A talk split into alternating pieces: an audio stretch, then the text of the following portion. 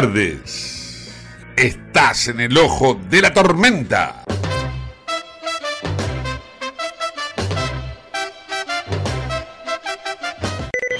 En el ojo de la tormenta actualizamos la información del tránsito y los servicios públicos.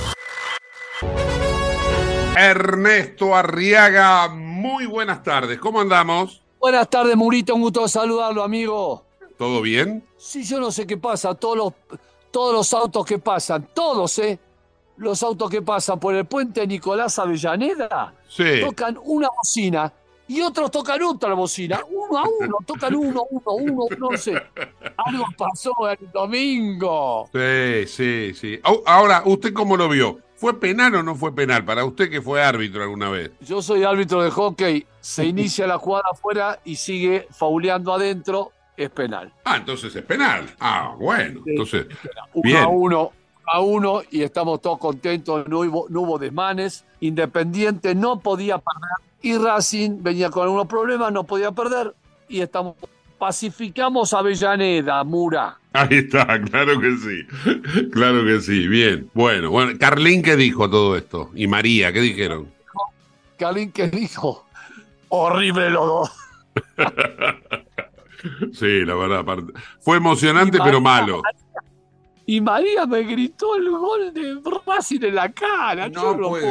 No, no puede ser, no puede ser. No, no, Bueno, no. les mando un saludo muy grande a Carlín y a María, a los hinchas de Racing. Usted se la riaga que, que bueno, se, se fue, se fue del redil, pero ya alguna vez lo vamos a tener adentro. Bueno. Ernestito, ¿cómo venimos con el tránsito hoy lunes? Por suerte, la Buenos Aires La Plata tiene mucho tránsito, no hay piquetes hasta ahora. Y la 9 de julio sur, en el puente Perdón, con demoras en la bajada de Avenida Mitre, ex Pavón. Por otra parte, la General Paz, como todas las tardes, Mura, a paso de hombre, porque cuando estaba la General Paz y había poco tránsito, iba bien. Ahora la General Paz, entre la cancha River, que es Cantilo, inicia General Pata, hasta la Richeri, totalmente a 20, 30 kilómetros por hora, digamos la verdad. Sí. El acceso norte Panamericana a 60 kilómetros, mucho tránsito, la autopista al oeste lenta hacia la zona de Moreno, después Moreno mejora, y toda la zona de Avenida Cabildo y Avenida Maipú en Puente Savera muy lenta. Ahí está el Metrobús, vio que está el Metrobús Cabildo Sí. y Maipú hacia la presidencial. Muy lento. Lo demás, bueno, los subtes bien, el ferrocarril Urquiza con demoras y el Sarmiento con demoras y algunas cancelaciones por algunos desperfectos que ya vienen de, temprano. Arriaga, hoy comienza Sí. un nuevo sistema de estacionamiento en la ciudad de Buenos Aires. ¿Usted cree que se va a solucionar el problema de tránsito con este nuevo sistema de estacionamiento? Imposible. Está bien lo que hicieron. Dejan una medida, dejan poner auto de la mano izquierda en calles sencillas, eh, normales, y en avenidas de 21 a 7 de la mañana se va a poder estacionar en las avenidas. El tema es, Mura, el millón y medio de autos que ingresa todos los días de, Buenos, de Claro. provincia a capital. Ahí está el tema. En capital, si usted, usted ve los domingos que no hay ningún problema. Claro, No hay claro. no hay. capital. Pero el problema es cuando de lunes a viernes hábiles, ¿qué pasa? Entran un millón y medio de vehículos por día, casi dos a veces. Ahí está el problema. Hay que descentralizar. Hay una descentralización. Grandes empresas como Coda, como Dina y como Nestlé, como Escaña, y sigo nombrando, se fueron a provincia. Panamericana, Autopista del Oeste, hay poco en la Buenos Aires La Plata. Se tiene que descentralizar la ciudad de Buenos Aires. Mire lo que está pasando en Santiago de Chile por no descentralizar. A las 4 de la tarde se cierra toda la, la- la- la capital de, de Chile por el, el smog. Vio que se cierra. Claro, claro, Bueno, claro. tenemos que descentralizar la ciudad de Buenos Aires. ¿Cómo? Por ejemplo, yo hay empresas que están en capital, toman hasta 20 kilómetros de General Paz o del Riachuelo y le bajo los impuestos el 50% el, el rentas y el, y el, el IVA. Los primeros cinco años se, se mudan a provincia. Y otra cosa, las empresas tienen que empezar a tomar personal no especializado a no más de 10, 15 minutos del Claro. lugar de, de- Porque eso se está haciendo en todo el mundo. Yo tengo un amigo que vive en Moreno. ¿Y sabe dónde trabaja? En Quilmes. No puede una ser. Locura, claro, no, una locura. no le digo un médico, no le digo un ingeniero, no le digo a alguien especializado en computación. Pero la mano de obra común, no puede ser que la gente viaja una, dos, tres horas, Mura. Tal cual, tal cual. Y ahí está el problema del tránsito. Que la gente, los colectivos, los trenes, todo, todo, todo, todo, está parado. Y no puede ser que la gente viaje tres horas por día, Mura. Mm.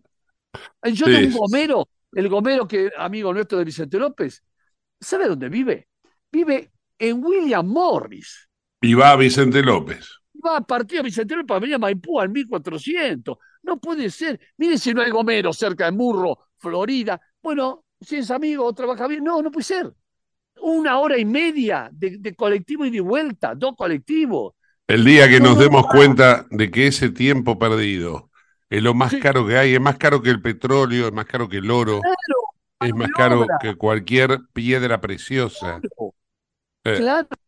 Estamos hablando de un gomero, un gomero especializado que sabe de comer, pero yo le aseguro que en Florida, Murro, Carapachay, Martínez, Villa hay 30 gomeros esperando trabajo.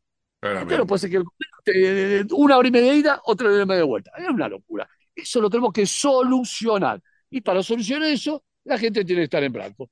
El 40% de los trabajadores argentinos están en negro. Y ahí tiene que ver con el tema del tránsito, y no jodamos. Mire, como del tránsito terminamos de ministro de Economía. Arriaga. le, mando un fuerte abrazo. ¿eh? Eh, yo le digo a, a del primer partido del, de, esta competencia argentina del, del, campeonato argentino, no argentino, ¿cómo se llama este? la Liga. la Liga, la Liga, que River era campeón. Mamita.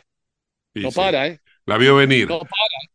Le mando un fuerte abrazo, Ernestito. Lo quiero mucho, saludo a todo el equipo. Un abrazo grande. Chao. Ernesto Arriaga en el ojo de la tormenta. Comunicate al 11 5965 2020. El WhatsApp de Late. En el día de hoy, el diputado Javier Milei hizo una propuesta para Patricia Bullrich para tratar de dirimir en una interna, bueno, la fuerza de centro derecha en la Argentina.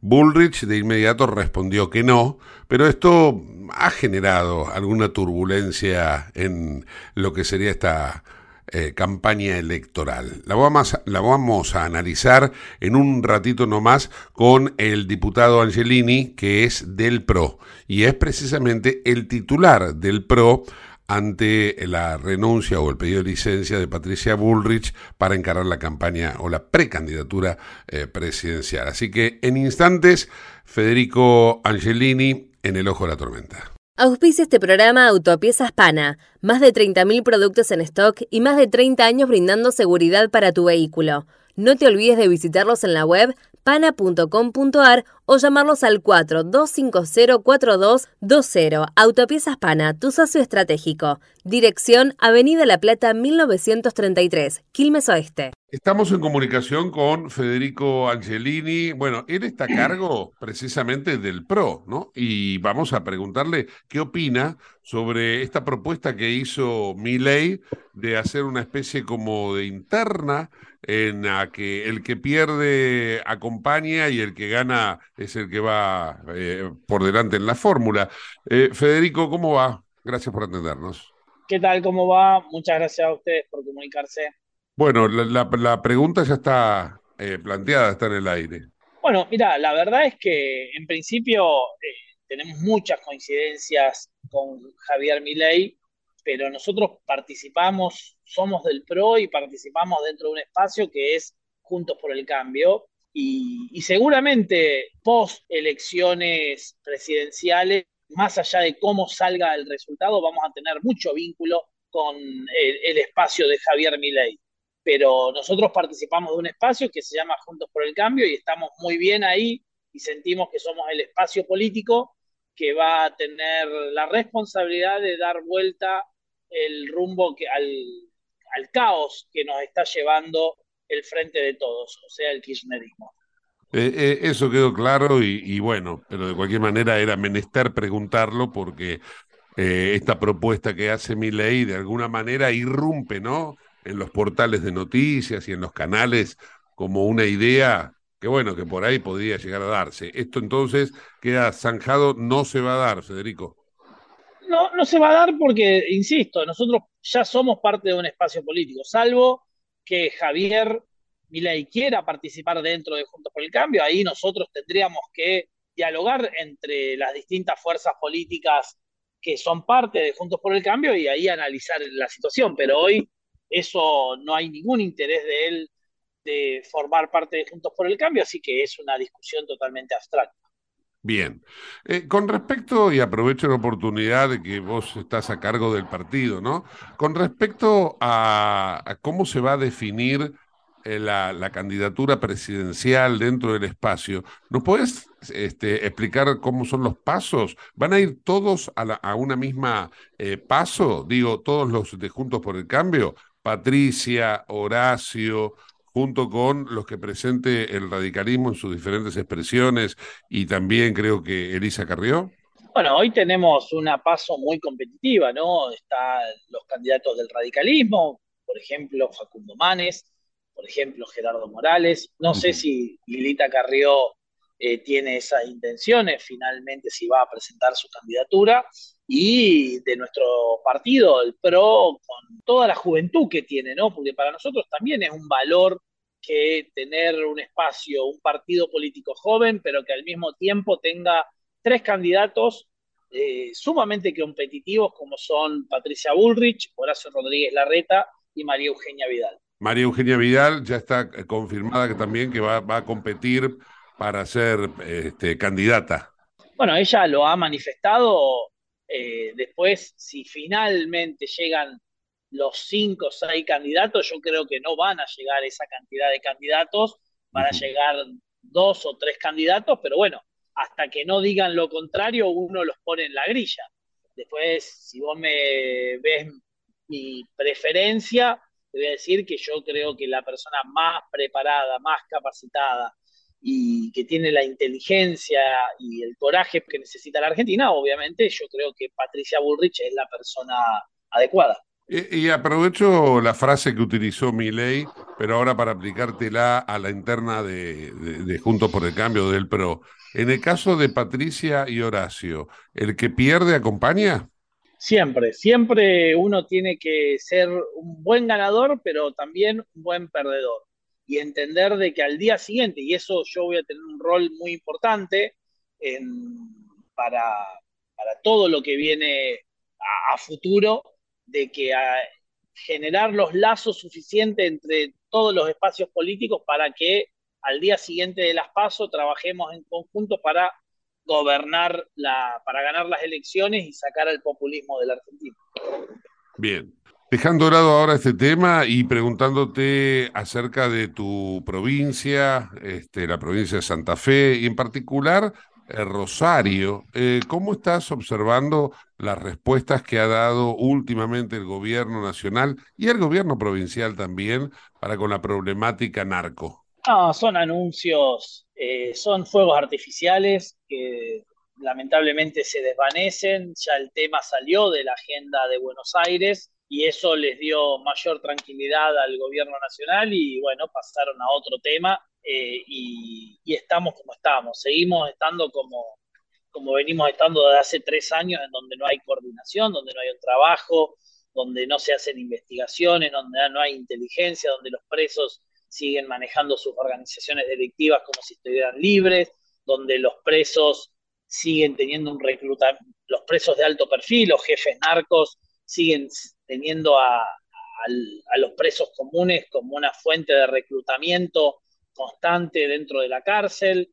Eh, más del 70% de los delitos que se cometen en Rosario están organizados desde la, cárcel, o sea, la verdad es que han sido anuncios para la tribuna, pero Rosario está como, como estuvo hasta hace dos meses atrás, eh, lamentablemente, ¿no?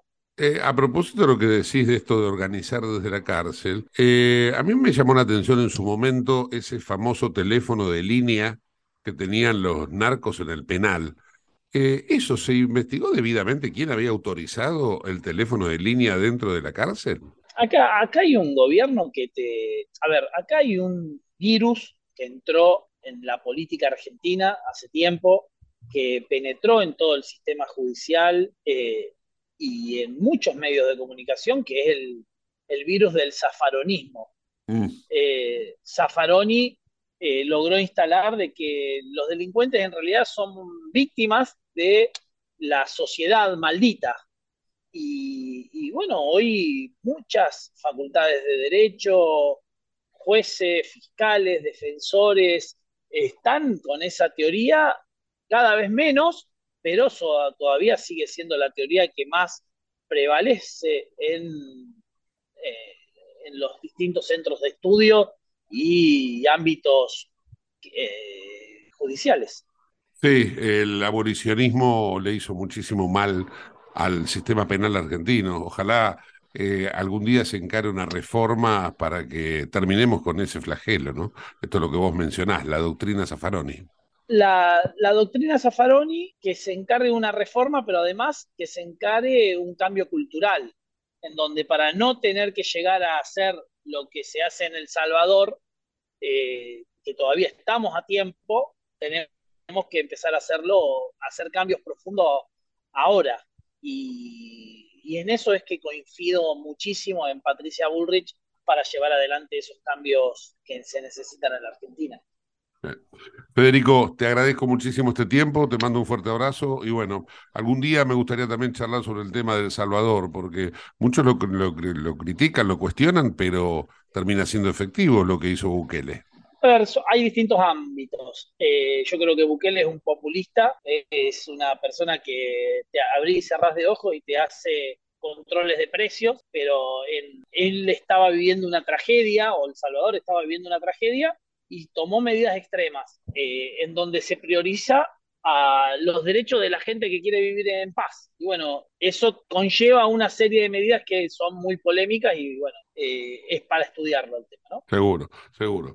Agradecido por este tiempo. Un saludo, Federico. Un saludo enorme, hasta luego. Chau, hasta luego. Federico Angelini, el titular del PRO a nivel nacional en el ojo de la tormenta. Comunicate al 11 5965 2020 el WhatsApp de Late. Dejando ahora de lado la información que tiene que ver con la política y yendo al plano deportivo, volviendo al plano deportivo, tenemos que decir que la Argentina va a ser sede, finalmente confirmado ya por la FIFA, del Mundial Juvenil Sub-20.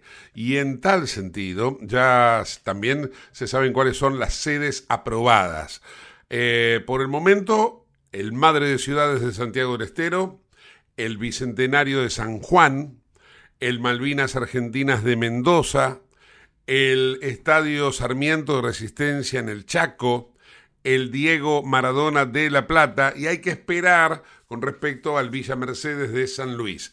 Estas son las sedes oficiales en donde se va a disputar el Mundial Juvenil Sub-20, que bueno, eh, se va a celebrar entre el 20 de mayo y el 11 de junio, es decir, ahora, dentro de poco, y va a contar con seis grupos de cuatro selecciones cada uno.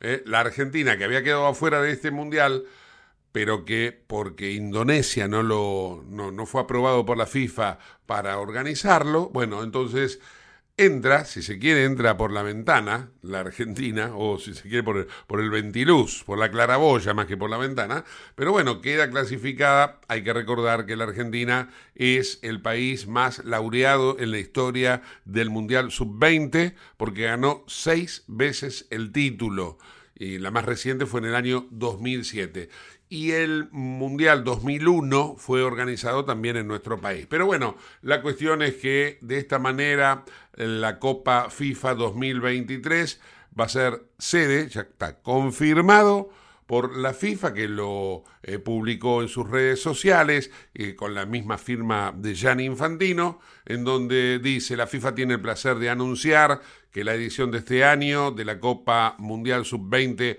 FIFA 2023 tendrá lugar en la Argentina. ¿eh? Así que este es el dato deportivo del día. Y ahora vamos a ocuparnos del dengue que está causando estragos en nuestro país, pero previamente tenemos una recomendación. Después, nota con un infectólogo. Auspicia este programa CRIBE. CRIBE es un centro de rehabilitación integral que está ubicado en Villa Ballester, provincia de Buenos Aires, certificados con normas de calidad ISOIRAM. El centro CRIBE ofrece, entre otras terapias, tratamiento de rehabilitación por ozono. La página web es www.cribe.com.ar, sino en facebook.com barra cribecom. CRIBE queda en Independencia 5182 Villa Ballester. Los teléfonos 4768-6774 o 4767-6296. CRIBE, Centro de Rehabilitación Integral Belepoc. Bien, estamos en comunicación con el infectólogo, miembro de la Sociedad Argentina de Infectología, Ricardo Teijeiro. Hola Ricardo, gracias por atendernos. ¿Cómo va? ¿Qué tal? ¿Cómo les va? Bien, bien. Bueno, en realidad preocupados con los casos de dengue y, bueno, con aparentemente la mortalidad que están presentando, ¿no? En esta oportunidad o esta nueva cepa, como se llama en la Argentina, ¿no? Eh, eh, ¿Qué nos puede contar, doctor? Bueno, primero entendamos que dengue hay cuatro tipos de virus, DEN 1, DEN 2, DEN 3 y DEN 4. Cada uno tiene su característica. En este momento lo que tenemos una gran circulación es DEN 2, que puede presentar algunos malestares especiales, inclusive evolucionan los pacientes con un cuadro abdominal, con vómitos, diarrea, malestar, ese tipo de cosas es lo habitual. Ahora, una de las cosas más importantes que debemos decir a la población es que en una situación de estas, donde tenemos tantos casos, y hoy la epidemiología dice que uno cuando tiene fiebre, dolor articular, dolores musculares, malestar general, debe hacerse el diagnóstico y debe concurrir rápidamente al médico no deben automedicarse, no deben enmascarar los síntomas, porque es imprescindible que el paciente tenga un diagnóstico temprano para hacer el tratamiento adecuado, pero también el hecho de poder aislarlo para que no siga contagiando. Esto no contagia de persona a persona, pero un paciente enfermo que tiene el virus circulando, lo pica un mosquito del tipo de aegypti, pica a un paciente sano y se lo va a contagiar. Entonces es fundamental para el control de los brotes que los pacientes tengan la asistencia adecuada y temprana. O sea, el mosquito es el transmisor siempre, no hay una transmisión de humano a humano. No, siempre es el mosquito el que hace la transmisión cuando pica, sobre todo es la hembra en realidad, porque el mosquito no se alimenta de sangre.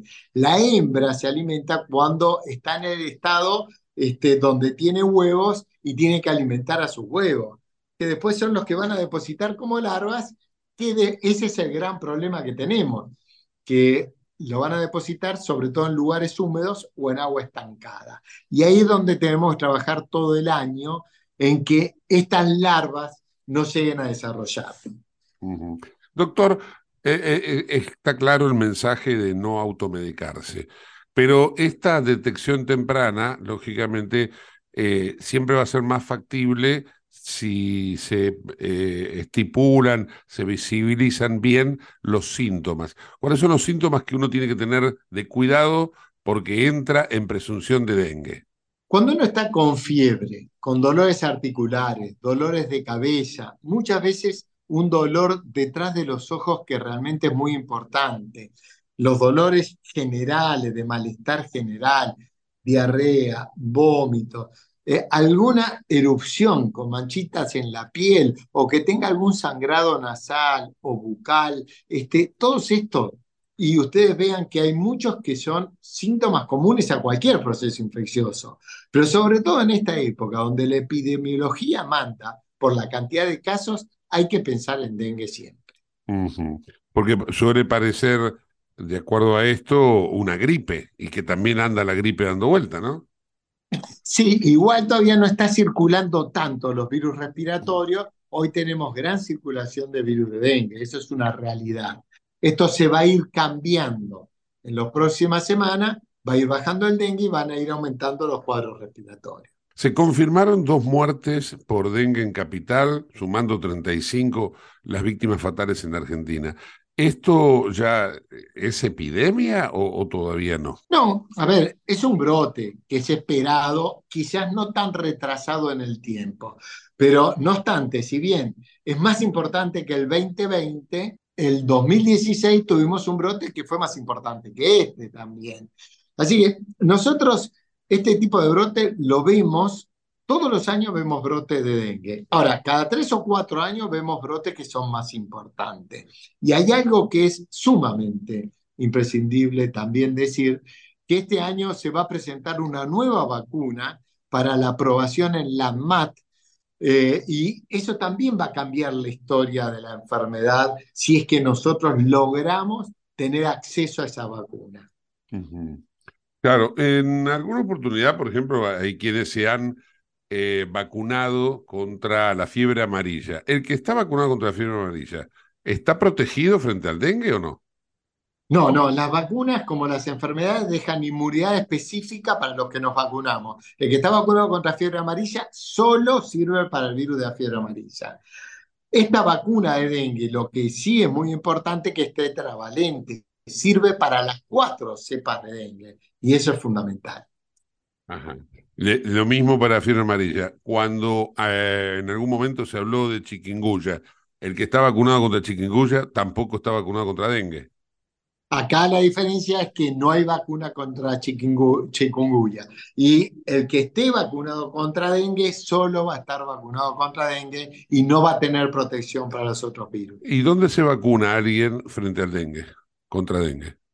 No, hoy por hoy todavía no está aprobada en nuestro país. Tenemos que esperar la aprobación y que el laboratorio la distribuya. Yo creo que recién vamos a poder contar para fin de año o principio del año que viene. Y vamos a ver si el Ministerio de Salud adquiere vacunas para ciertas regiones de la población. Esto ya es algo que la Comisión Nacional de Inmunizaciones lo va a ir definiendo. ¿Pero la vacuna es una vacuna producida en el exterior y sirve para acá? ¿O es una vacuna especial para eh, acá? No, no, el virus de dengue es el mismo acá en Brasil, en Paraguay, en España, en toda la zona. Es el mismo con las mismas características la cepa. Esta es una vacuna que se produce en el exterior, que hay países que ya la aprobaron, como Estados Unidos, como Brasil, como distintos países de Europa. Ahora, para nosotros tenerla en nuestro país, la tiene que aprobar la autoridad competente nacional, que es la ANMAT. Y en eso estamos esperando. Ahora, qué bárbaro, ¿no? dejando de lado o excediendo a su labor de médico, ya opinando sobre una cuestión de, de fondo, digo, qué bárbaro que hayan pasado tantos años, porque uno escucha del dengue desde hace tiempo, que todavía en MAT no haya aprobado la vacunación. No, no, bueno, pero esto es porque todavía no la presentó el laboratorio. Ustedes, esta vacuna tuvo muchísimos años para su investigación. No fue una vacuna fácil de conseguir. Es más, tuvimos vacunas anteriores que realmente no tenían la efectividad que tiene esta y la seguridad sobre todo que tiene esta. Entonces fue un, proceso muy largo, no fue tan fácil conseguirla como la vacuna de COVID. Y recién ahora se estaría presentando, no es un problema del ministerio. Una vez que esté autorizada, el ministerio va a decidir las políticas sanitarias a realizarse con la vacuna, pero todavía el laboratorio la tiene que traer para su aprobación. ¿De qué laboratorio estamos hablando, doctor? Es un laboratorio japonés, el laboratorio Takeda.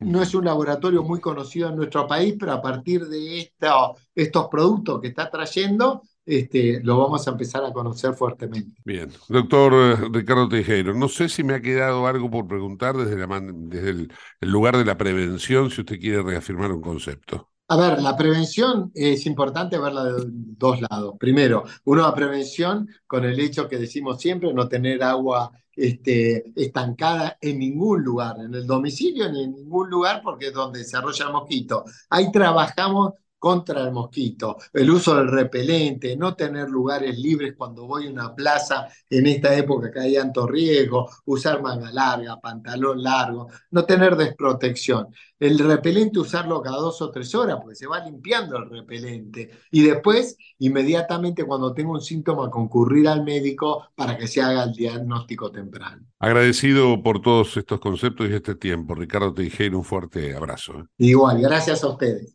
Chao, hasta luego. El doctor Ricardo Teijeiro en el ojo de la tormenta. Vamos a hacer ahora una breve pausa y después continuamos con más información.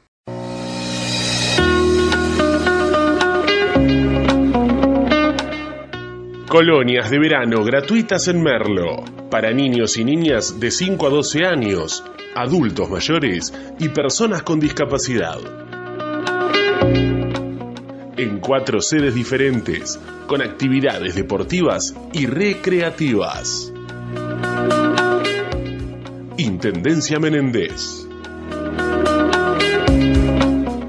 CRIBE, Centro de Rehabilitación Integral Belepoc, atención dedicada ante las principales enfermedades crónicas e invalidez del sistema nervioso. www.cribe.com.ar, Independencia 5182, Villa Ballester, teléfonos 4768-6774 o 4767-6296. 28. 34. 58. 73. No importa si tenés 18 o 70 años, vos también podés terminar la secundaria de forma virtual y desde cualquier lugar del país. Con educación hay futuro. Conoce más en buenosaires.gov.ar barra Terminal la Secundaria. Buenos Aires Ciudad. IRSA. Somos la mayor empresa argentina inversora en bienes raíces. IRSA. Líderes en real estate. Autopiezas Pana. Distribuidor Nacional de Autopartes, líder en el rubro suspensión, dirección y frenos para vehículos. Para más información sobre las marcas que trabajamos, visítanos en nuestra web pana.com.ar o escribinos a nuestro email pana.pana.com.ar. Autopiezas Pana tu socio estratégico. Te invitamos a conocer La Pampa, porque creemos en una nueva forma de viajar a un ambiente ideal para estos tiempos. Aire puro, bosques y fauna nativa, gastronomía gourmet, vinos patagónicos, pueblos con historias emocionantes. En La Pampa, seguro te relajás, seguro te emocionás, seguro disfrutás. Viaja seguro, viaja a La Pampa, portal de la Patagonia.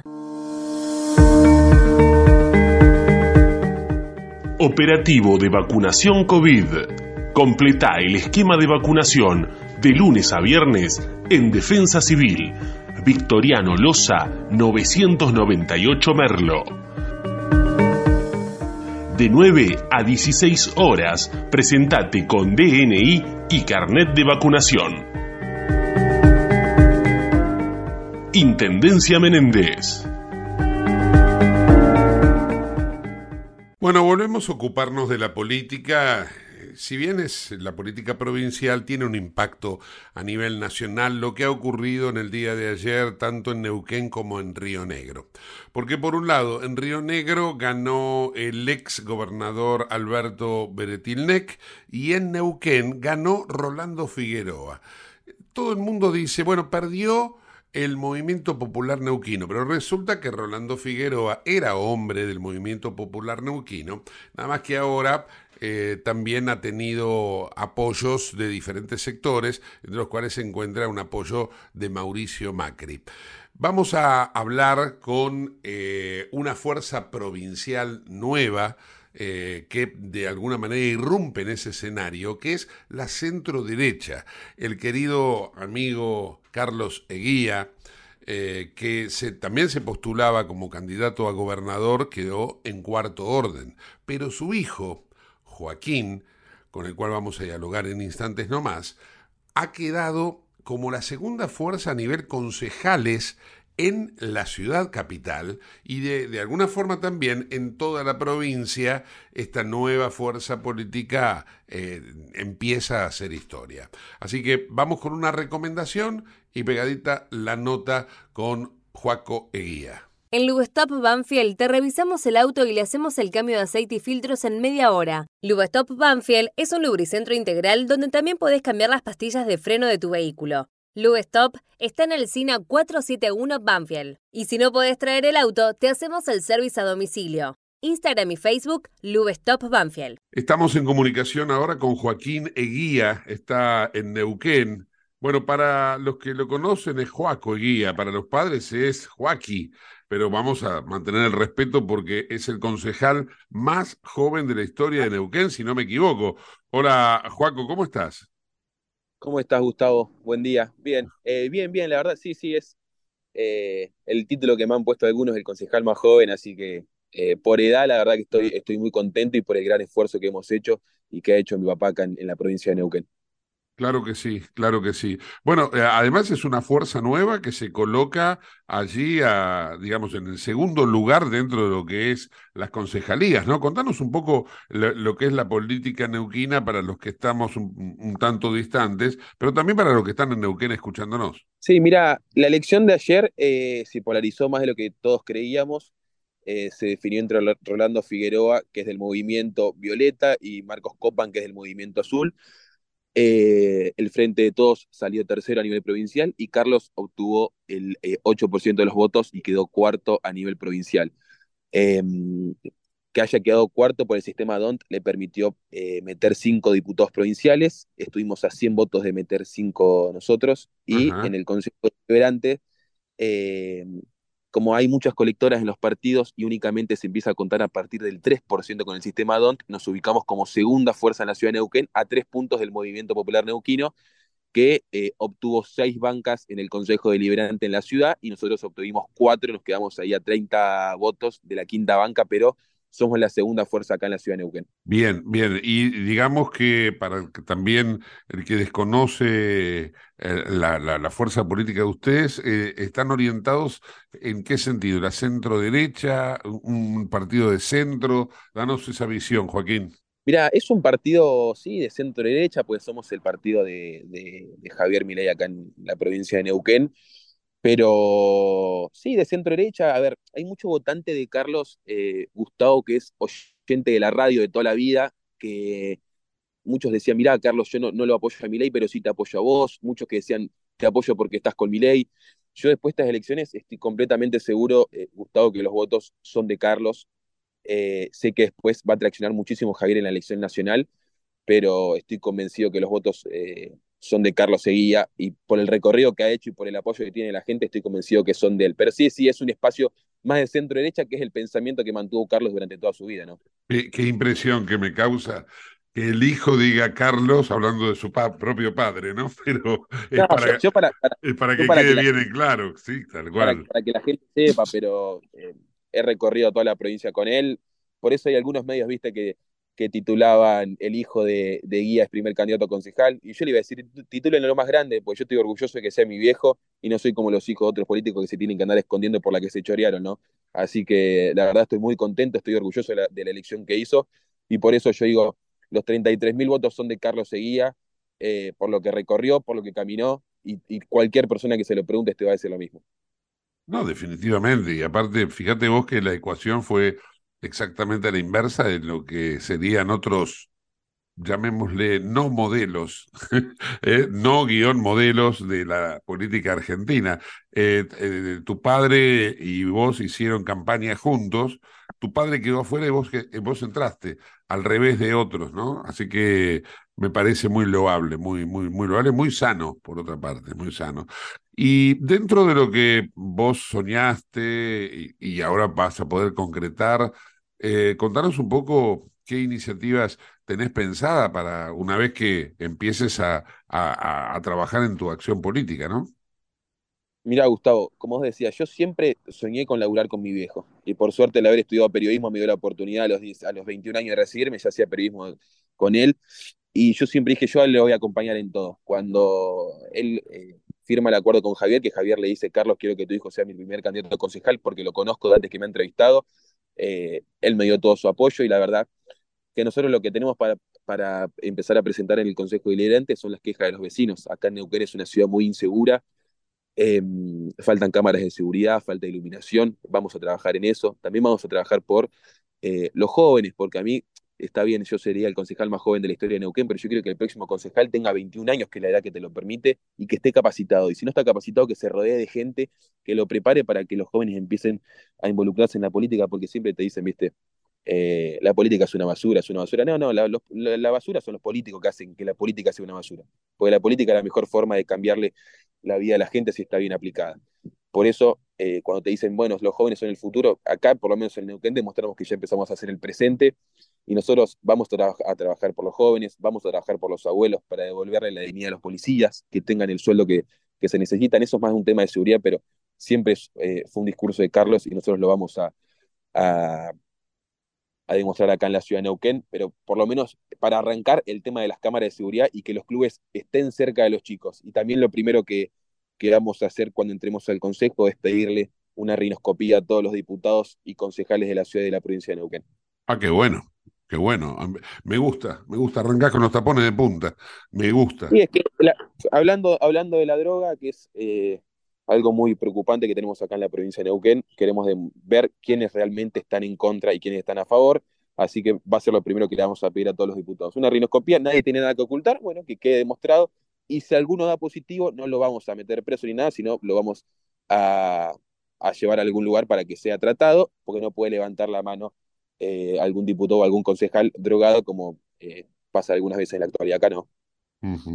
Eh, Juaco, ¿qué edad tenés vos? Yo 23, Gustavo. Ahora el sábado cumplo 24. 24 años concejal. Y contanos un poco el resto de la familia guía, porque, bueno, de Carlos ya sabemos su vocación política y, sus ganas de seguir haciendo, porque yo creo que eh, en esta oportunidad no se dio, pero en la próxima se acercará más o estará dentro. Pero contame el resto, por ejemplo, vos tenés otros dos hermanos, tu madre, que también me parece que tiene una vocación política, no sé si se animará, pero bueno, contanos, ¿se vienen más seguía a la política argentina? Mira, yo tengo, bueno, mi vieja que siempre le decían que tenía que ser diputada provincial, porque si hay alguien que va con los tapones de punta, es mi vieja. ¿eh? Sí, sí, lo sé, lo, sé, lo sé. Mi, vieja te va al hueso, no es que no, mide. Em, pero bueno, yo tengo a mi hermano más grande, que bueno, es de parte de mi mamá. Tengo un hermano gemelo que tanto no le gusta la política, muchos se quejaban de que el hijo de guía lleva dos personas en la lista.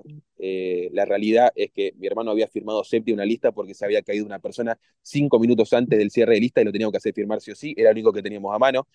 Em, y aparte, después, bueno, tengo a mi hermano más chico que está estudiando abogacía en Buenos Aires, pero mira, por el momento eh, yo creo que vamos a seguir eh, entre Carlos y yo, pero a ver, nosotros siempre decimos que no, esto no es eh, por cuestiones familiares, o sea, a mí lógicamente no, no me eligió Carlos en su momento, sino que fue un acuerdo que tuvo con Javier Milei, que Javier me eligió, pero yo dije desde un primer momento que yo en mi consejo de librantes no iba a tener ni asesores ni nadie de mi familia, eh, además, bueno, lógicamente de sortear mi sueldo, pero yo creo que si alguna vez le toca a alguno ocupar un cargo político, que sea porque es capaz. Eh, y yo creo que mis hermanos son capaces. Hoy no les toca, pero si en algún momento les toca, estoy seguro que van a ser los mejores, lógicamente. Seguro, seguro.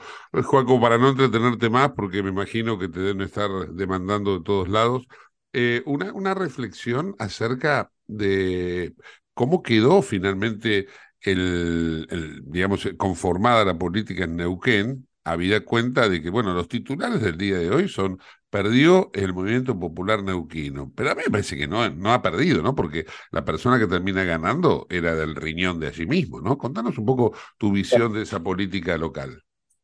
Eso, eso te iba a decir, Gustavo. Acá no perdió el movimiento popular neuquino, porque el que ganó es actualmente diputado nacional por el movimiento popular neuquino, fue intendente de Huinganco por el movimiento popular neuquino, fue intendente de Chosmalal por el movimiento popular neuquino, fue vicegobernador de Neuquén por el Movimiento Popular Neuquino y hace dos años es diputado nacional por el Movimiento Popular Neuquino.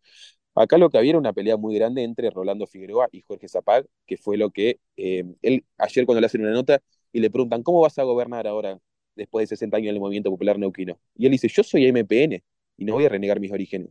Así que eh, esto fue una interna abierta, Gustavo. Fue una interna abierta entre dos candidatos Em, que yo creo que eh, ahora va a quedar todo dividido, ¿viste? Como es el tema de la política. Hay que ver cuántos de los que perdieron saltan el charco ahora por el otro lado, porque es lo que va a pasar em, indudablemente, pero eh, nosotros vamos a hacer eh, la mejor oposición. Cuando haya que aprobar leyes que mejoren la vida de los neuquinos, lo vamos a hacer, y cuando haya que aprobar ordenanzas también, pero siempre respetando nuestros valores. Em, y la política neuquina, ¿cómo quedó?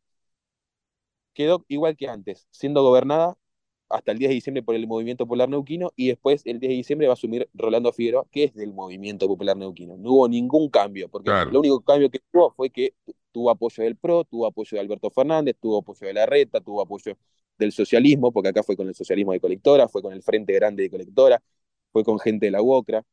Eh, sí va a seguir todo igual. Eh, va a haber, lo que va a haber cambios son cambios en los gabinetes y en eso, lógicamente, pero eh, sigue, sigue gobernando el movimiento acá en Neuquén. Claro, claramente. Joaquín, te agradezco muchísimo este tiempo, te mando un fuerte abrazo y bueno, una vez más, este, felicitaciones por el, el logro, ¿no? Muchas gracias, Gustavo. Te mando un abrazo grande y sabes el aprecio que te tiene mi viejo a vos y a, y a Jero. Te mando Es mutuo, grande. es mutuo, es mutuo. Así que un saludo grande. Joaquín Eguía en el ojo de la tormenta. Entrena seguro en OnFit, el primer gimnasio premium low cost de Argentina. Seguinos en Instagram como OnFit ARG. Bueno, volviendo un poco también al plano deportivo, vamos a recordar o vamos a retomar lo que hoy hablábamos con Arriaga, que fue el gran debate del día de ayer acerca de si fue penal o no fue penal la acción del partido entre Independiente, que era el local, y Racing. El jefe de los árbitros, ¿no? Que es Federico Beligoy, dijo, no hay debate.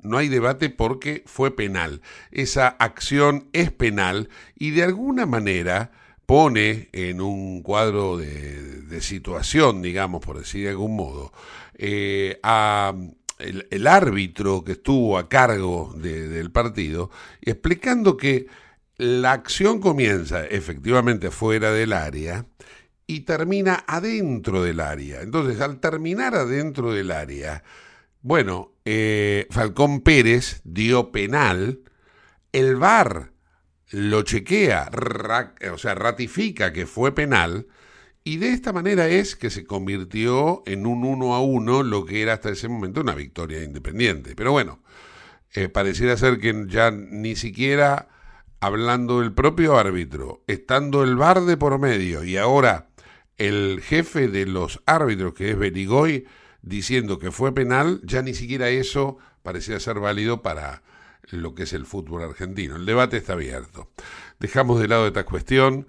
Hoy vamos a recibir al profe Piñatelli, que la semana pasada no pudo estar, lo vamos a recibir en el día de hoy, pero antes tenemos una recomendación y pegadito, pegadito el profe Piñatelli. Te invitamos a conocer La Pampa, porque creemos en una nueva forma de viajar a un ambiente ideal para estos tiempos. Viaja seguro, viaja a La Pampa, portal de la Patagonia.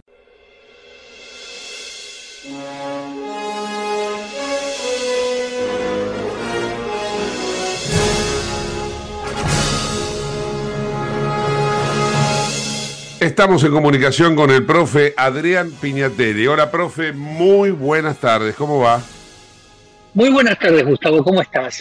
¿Todo, ¿Todo bien? bien? Todo tranquilo por acá. Contanos un poco a qué instancias de la historia nos llevas hoy. Eh, la, lo que te voy a llevar al 1982 y al presente, porque esto tiene que ver con Malvinas específicamente. Ajá. Eh, vos sabés que a lo largo de 40 años eh, muchos veteranos, mucha gente eh, viajó a las islas, muchos argentinos viajaron a las islas. Uh -huh. y, y, hubo, hay un grupo, un historiador viajó, que está relacionado con la Facultad de Filosofía y Letras de la UBA, con el equipo de antropología forense, que así funciona, de antropología, perdón. Y, este, y en un momento eh, se les ocurrió eh, a, a, este historiador eh, hacer arqueología de las Islas Malvinas, ¿no? ¿Por qué arqueología de las Islas Malvinas? no solamente con un fin histórico, sino con un propósito terapéutico para los veteranos. Vos sabés que hace muchos años en, en Europa se hace mucho con veteranos de guerra de de incluirlos en expediciones arqueológicas en campos de batalla, con fines terapéuticos. Y esto les hace bárbaro. Entonces quisieron replicar acá lo mismo. Y claro, los Kelpers dijeron, no, muchachos, acá expediciones arqueológicas no, no va. Ajá. No, no va. Les aclararon, miren que no vamos a empezar a escarbar, sino que son expediciones de superficie, porque eh, vos sabrás eh, Gustavo, que vos vas por los campos de batalla de Malvinas y todavía están los restos de, de cañones, restos de cocinas, bueno, restos que vestigios de elementos usados por las tropas argentinas. Eh. Entonces, eh, ¿qué, ¿qué solución encontraron? Bueno, no hagamos Malvinas en una primera instancia, hagamos campos de batalla en, en el continente.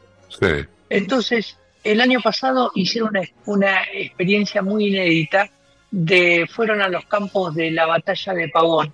Pavón fue una batalla muy importante, se, eh, librada en 1859 entre las fuerzas de, del general Urquiza, que estaba al mando de la Confederación Argentina, y las fuerzas de Bartolomé Mitre, que estaban a, a, a cargo del Estado de Buenos Aires. Sí. Eh, recordemos que a partir de la sanción de la Constitución de 1853, que Buenos Aires, la provincia de Buenos Aires, eh, desoyó, no acató, el país se dividió al medio. Estuvo 10 años el país partido al medio.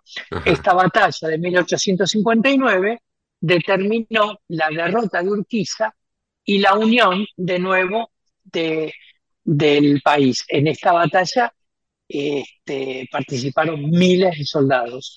Y así fue como en una semana, veteranos de guerra de Malvinas participaron de la exploración de un campo de batalla que no está del todo explorado, con pequeñas excavaciones, hallazgos de botones, hallazgos de, eh, de proyectiles, de villas de cinturón.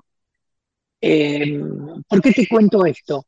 Porque ayer se abrió una muestra en la Facultad de Filosofía y Letras, en la sede de, de la calle 25 de Mayo al 200, una muestra de objetos de veteranos de guerra de Malvinas que o los rescataron de, de, Malvinas, los trajeron, los guardaron, los pudieron traer en viajes que hicieron con posterioridad a la guerra y, están siendo exhibidos hasta fin de mes eh, y son muy curiosos porque tenés un rosario, una placa identificatoria, vainas de proyectiles, eh, hay restos de borceguíes, hay restos de metralla, hay, eso, hay unos sobrecitos de café con leche que vos lo,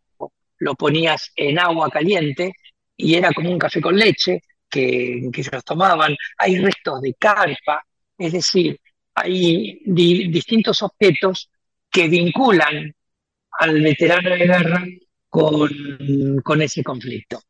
Mirá vos, ¿no? Eh, eh, tengo, tengo varias eh, reflexiones, pero bueno, no sé si vos ibas a agregar algo más y yo te estoy No, no, no, después, por favor. Después te quería reflexionar. Contame, contame. Y bueno, una de ellas tiene que ver con lo que vos estabas contando que se hizo de la batalla de Pavón, ¿no?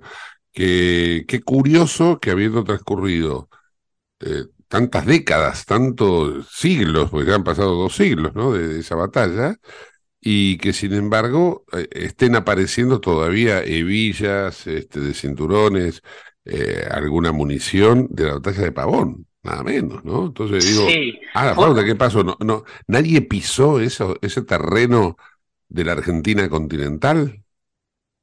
Ese terreno es un gran sembradío que, como vos sabrás, hubo mucha rapiña, eh, hubo mucha gente que, que, estuvo en ese lugar durante décadas este, buscando cosas. Hay muchas cosas que desaparecieron, otras que se conservan en museos, pero nunca se hizo una, una excavaciones sistemáticas. Claro. Y sí, vos, vos nombrás Pavón, pero hay otros lugares donde también eh, aún hay muchísimos objetos que esperan ser descubiertos. Sí, sí.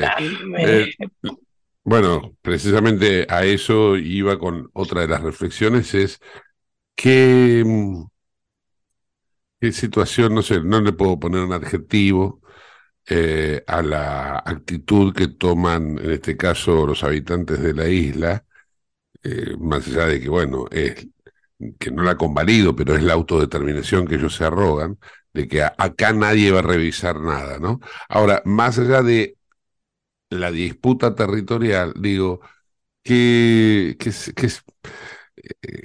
que poca visión humanitaria tienen, pero no para con los eh, argentinos, ni siquiera para con los ingleses, sino para con la humanidad, de permitir que revisen el campo de batalla eh, y que eso se pueda de alguna manera eh, poner en conocimiento de todas las generaciones por venir, ¿no? Miren lo que ocurría cuando los humanos se enfrentaban unos con otros, ¿no?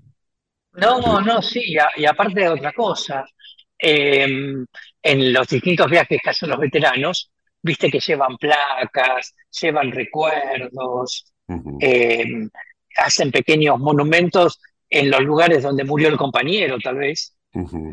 Eh, cuando se van, los Keppers van y sacan todo. Eh, yo te puedo decir desde una visión equidistante, que es muy difícil ponerse en eso, pero uno es periodista y como tal tiene que a veces responder a ello, ¿no? Eh, Sí. eso- esa es la autodeterminación. Ellos pueden hacer en este momento No, no, lo que ellos no, consideren conveniente para su...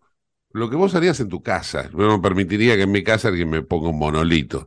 Desde otra visión, desde otra perspectiva, te digo qué inhumanos que son que no nos dejan poner nuestros monolitos. Pero bueno, eh, es el resultado de la guerra. La guerra dio como resultado que nosotros perdimos, ellos ganaron, no ellos, sino Inglaterra ganó y le dio a ellos la tenencia. Ahora, Sí, está bien. Es- eh, da, da para mucha polémica porque eh, también, no te quiero, no, no me quiero extender mucho, pero vos vas a los cementerios de caídos en la Segunda Guerra Mundial y, y tenés caídos de todas las nacionalidades, cada uno con sus banderas, cada uno con sus monolitos, con sus recuerdos, y nadie protesta. sí, pero Sí. eh, está, eh, por eso que te digo, y está bueno el debate este, ¿por qué no lo vamos a dejar abrir? Abrámoslo. Eh, hay una referencia, pero lo que no hay es una especie como de monolitos de gauchito Gil a la vera de la ruta, a eso me refiero. No, Eh, está bien, está bien. sí, Eh, vos, que vos vos- agarrás la ruta 12 en corriente y vas a tener cada 100 kilómetros, cada 50 kilómetros, tenés un monolito porque ahí falleció eh, mi cuñada, mi cuñado y mis dos sobrinos. Entonces le hacen un monolito. Y lamentablemente me parece a mí que no es esa la forma en que debería ser recordado. Tendría que tener precisamente una lápida, tendría que tener una, un sepulcro, debería estar eh, el cenotafio este, habilitado como un, como un lugar, como un cementerio. Es decir, si ahí ya los restos de los soldados que combatieron y que ofrendaron su vida por un ideal, no vamos ahora a ponernos en cuestión de cuál, deberían estar porque es un, un gesto humano. Lo que me parece a mí que ellos tienen el derecho, que es el de no permitir que, bueno, cualquiera haga cualquier cosa. Estas son las normas. Vos vas a Arlington, en Estados Unidos, y ahí están todos los caídos en Vietnam, en todas las guerras, en realidad. El recuerdo Sí, claro. de los caídos, pero no hay eh, un- un- una cruz en especial para mi, mi sobrino que, que falleció. No, Te entiendo, te entiendo. eh, están todos por igual. Eh, y me parece que ese es el, el- el espacio que deberían mínimamente conceder. Después estarán las consideraciones particulares que cada uno dará de acuerdo al resultado obtenido en la guerra, ¿no? Pero, pero Claro, bueno, claro. era, era algo que, que, que de, de alguna manera, qué sé yo, hasta inclusive yo puedo modificar mi postura. Yo estoy diciendo lo que yo a priori pienso. No sé vos qué. Claro. opinás. No, no, no, sí, seguro, seguro. Yo creo que eh, eh, hay, lo que pasa que justo en el caso de Malvinas no, no, no, no se equipara con la de Segunda Guerra Mundial, porque la Segunda Guerra Mundial fue un conflicto que empezó, que terminó como ganadores, perdedores, acá también, pero acá eh, subyace una cuestión de pelea, de discusión sobre la soberanía, y yo creo que ahí radica eh, esa postura intransigente de, los Kelpers a, a tal vez no, no permitir un monumento o, o el, el monumento o la Cruz Blanca que está en el cementerio argentino en Darwin tiene especificaciones muy claras donde tampoco flamea la bandera argentina, ¿no? Solamente los colores celestes y blancos son los del manto de la Virgen que ahí está. Mm, mm. Sí, yo honestamente no sé cómo será la representación de los caídos ingleses o, o del bando británico, ¿no? pero... ¿En Malvinas? Sí, yo me imagino que deben tener... Eh, hay varios monumentos, hay varios monumentos. Pero deben tener un orden, no debe ser como yo te describía, no debe ser una cosa eh, en cada lugar que falleció uno. Que no, no, no, no, seguro, no. No, claro. No, no, claro. Bueno, profe querido, como siempre, un placer haber eh, escuchado todo tu relato y nos reencontramos esta misma semana y si no la semana que viene. Un fuerte abrazo, gracias por todo. El profe Adrián Piñatelli en el ojo de la tormenta y nosotros nos vamos. Gracias también por habernos acompañado. Hasta mañana. Chau, chau.